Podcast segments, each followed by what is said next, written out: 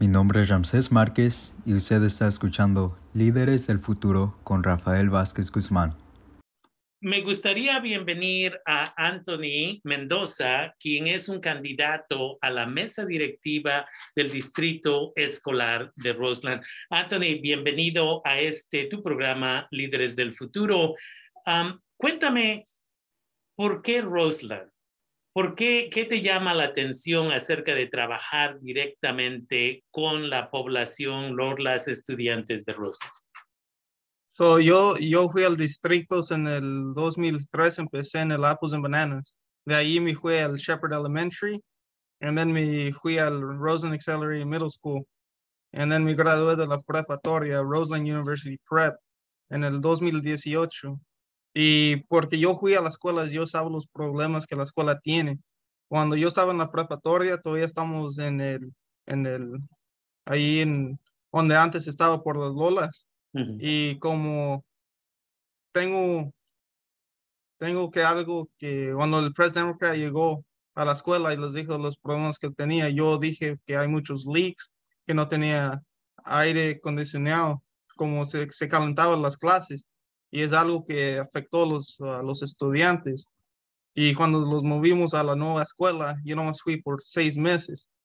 Yo, mi experiencia, yo sabo que los estudiantes todavía están teniendo esos problemas porque muchos de los clases ya está, como ya están viejitos y como ahorita estoy en la mesa directiva, nosotros queremos poner dinero que los arreglan y yo soy corriendo cuatro más años para, para hacer todo eso para los estudiantes porque yo siempre digo que la educación hace, eso puede cambiar el, el mundo más de un político en la tele, porque con la educación eso te da, puedes cambiar el mundo, puedes escribir un libro, puedes estudiar más en la universidad, puedes hacer medicinas, así con la educación puedes cambiar el mundo.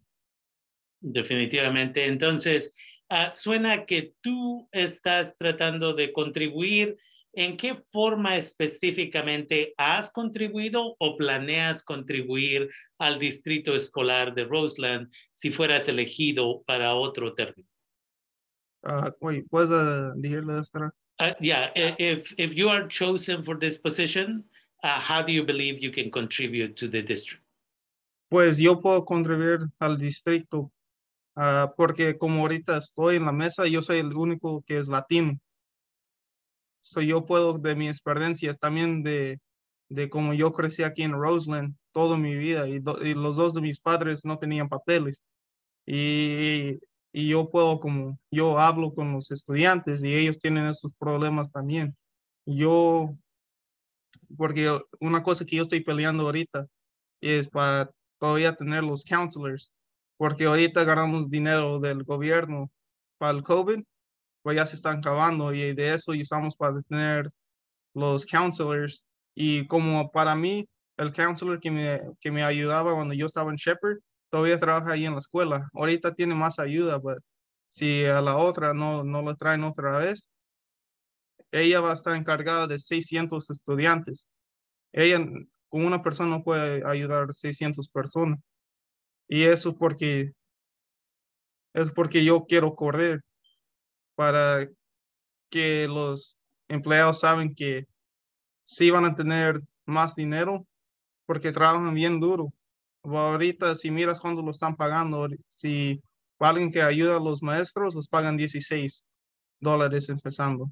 Y si tienen un certificado de cuatro años de la universidad, los pagan 18 y es algo que yo quiero hacer, ayudar los empleados, empleados y también a los maestros, porque ellos son los unos que hacen todo el trabajo ahí en la escuela. La mesa directiva nomás está encargado de un empleado, el superintendente. Es, es interesante que mencionas esto de la paga, porque hay gente que no tiene educación profesional de una licenciatura, una maestría, un doctorado o un asociado y ahora puedes ir a veces a, comida rápida y te están pagando hasta 20 dólares, pero estas gentes que están haciendo el trabajo de educar los futuros líderes ah, hombres, mujeres, otras personas, les están pagando 16 dólares, le están pagando 17, 18 dólares. Am, ¿Cómo eso crees que ayuda en su trabajo o lo hace más difícil ah, para que si no están ganando suficiente dinero, cómo van a tener la energía tal vez para, para hacer su trabajo? So, como todos trabajamos y ellos están trabajando y ellos hacen lo hacen porque ellos quieren a los niños y ellos quieren mirar que ellos son el futuro de este mundo. La cosa es si los pagamos más, porque la escuela sí tiene dinero. Ah, Ahorita miramos el budget, tenemos dos millones de dólares que se quedó. So, eso va a ayudar a ellos que no, no van a estar trabajando en, en su mente, están pensando, hoy no voy a tener dinero para la renta, cómo cómo trabajar otro trabajo. Ellos pueden enfocar todo en, el, en, en los niños y así eso va a ayudar a los niños también porque la otra cosa es que no tenemos muchos maestros. Ahorita en el contrato que hacemos con los maestros, nomás hasta en el 6 grado, 4 hasta 6, puedes tener 29 estu- estudiantes. En los grados abajo, nomás puedes tener hasta 22 niños. Ahorita como, como no tenemos los maestros, personas de, que trabajan como los ah, directores de la escuela, ocupan, en, eh, ocupan, están corriendo una de las clases o ahorita están poniendo muchos niños, como hasta 30 niños en una clase. Y eso, porque tenemos un contrato, ellos no pueden hacer eso a los maestros. Eso también es algo que, que si los pagamos más. Y una cosa que, que dije que tenemos aquí Sonoma State, donde yo me voy a graduar este diciembre, que podemos trabajar con ellos, hacer un programa de cuando los ah, personas de ahí se van agarrar su ah, credential para ser un maestro, que hacemos un programa que ellos, que los ah, maestros nuevos que empiezan aquí en el distrito, y así si ellos les gustan, que se quedan, porque así ellos pueden, pueden su carrera ahí en la escuela y así se quedan para todo, por por así toda su vida, porque un maestro puede hasta, yo tengo profesores que tienen hasta 80 años Definitivamente. Y la otra cosa aquí es, continuemos esta conversación acerca de la educación de los las estudiantes. Los medios de comunicación a veces han dicho, celebremos a Roseland, porque gradúan todos estos niños latinos, latinas de sus preparatorias, pero lo que yo he visto es que muchas veces hay estudiantes que empezaron en apples y bananas, por ejemplo, y al rato empezaron a tener dificultades. Y corrígeme porque tú tienes ac- acceso a esta información, pero mi entendimiento es que muchas veces los las que se gradúan de la preparatoria no son los mismos o las mismas que empezaron en el kinder, primaras, primaria, secundaria, y eso no se reporta correctamente en los medios de comunicación. No estoy seguro cuál es tu opinión acerca de eso. So, ahorita porque el- la mesa directiva de Roseland hay dos, hay un charter board y hay, hay- hay el uh, district board. Y el uno que yo estoy es el district board del distrito. Y ese está encargado del Shepherd Elementary, Roseland, Roseland Creek.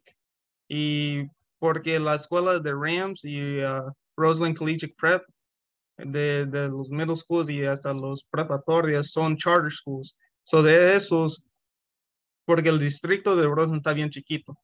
Yo vivo aquí en el West Ave, hasta el Burbank, hasta Dunning. Ujú. No, tien- no tenemos muchas casas y no tenemos muchos ah, como estudiantes. So así personas de todo el condado pueden mandar a sus niños a la Shepherd o si quieren Roseland a una de las escuelas. Y también ahorita que estamos mirando que muchos padres que le gustan el pro- programa, que ya no viven aquí en Roseland, se mueven, quieren mandar a sus niños a, a Rams y también al RUP. So es algo que está pasando. Y como, y como ellos son charter board, ellos pueden agarrar estu- estudiantes de donde ellos quieren. So es porque hay muchos estudiantes de JX Wilson y de otras escuelas que están en la ciudad. Ok. So eso que pasa. Y eso me lleva a la otra pregunta.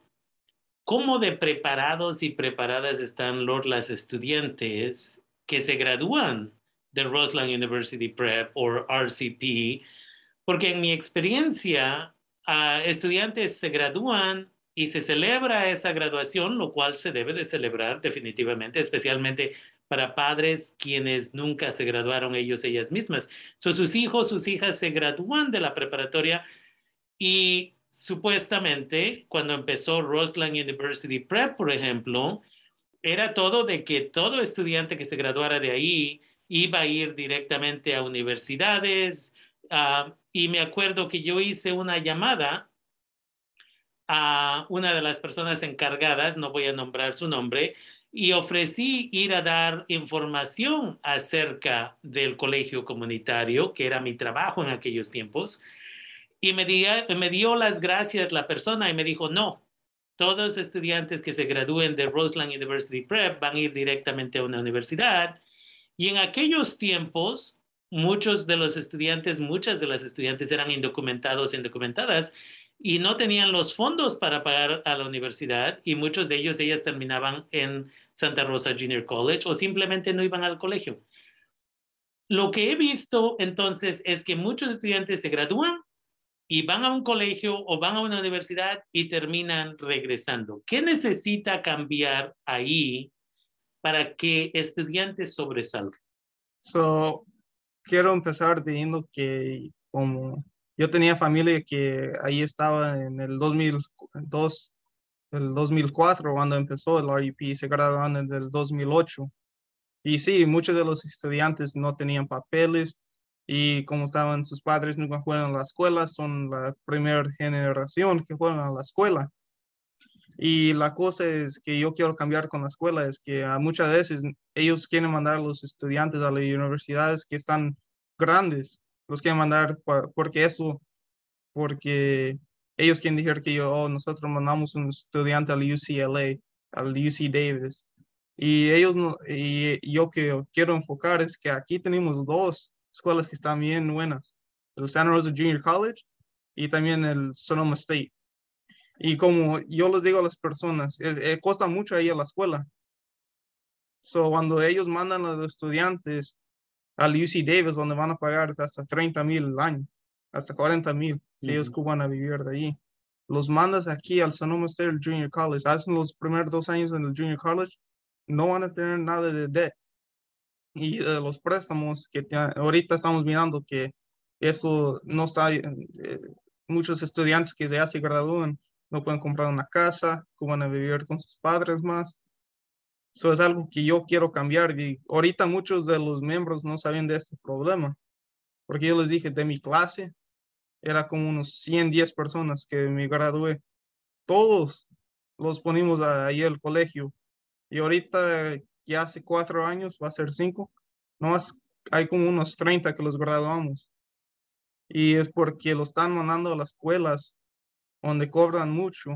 Y si pierdes las becas, que te vienes para atrás y trabajas, pues te quedas ahí y sacas préstamos. Y muchos se vienen para atrás porque nadie quiere sacar préstamos para ir a la escuela. Y eso me ha afectado a mí también. Y hace un año que yo perdí mi beca en Sonoma, en Sonoma State. Yo ocupaba pagar 8 mil de mi dinero, de mi... Y yo que, que hice, empecé a trabajar de noche porque yo no tenía ese dinero y también yo quería ir a la escuela porque es un sueño mío y era un sueño de mi papá, es un sueño de mis padres que ellos querían para mí, porque yo es el primero que se graduó del colegio.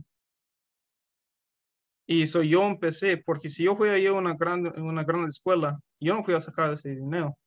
Yo usé, yo sabía un poquito de mi dinero hasta que agarraba para pagar el semestre y empezaba otra vez. Era, era bien duro porque yo no, no estaba durmiendo, fui como estaba bien desvelado en las, en las clases, en las clases.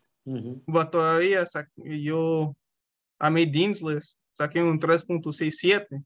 Es porque a mí me gusta estudiar y como les quiero enseñar que si ellos van aquí en esas escuelas, los primeros dos años en el JC, y los dos últimos años en el Sonoma State.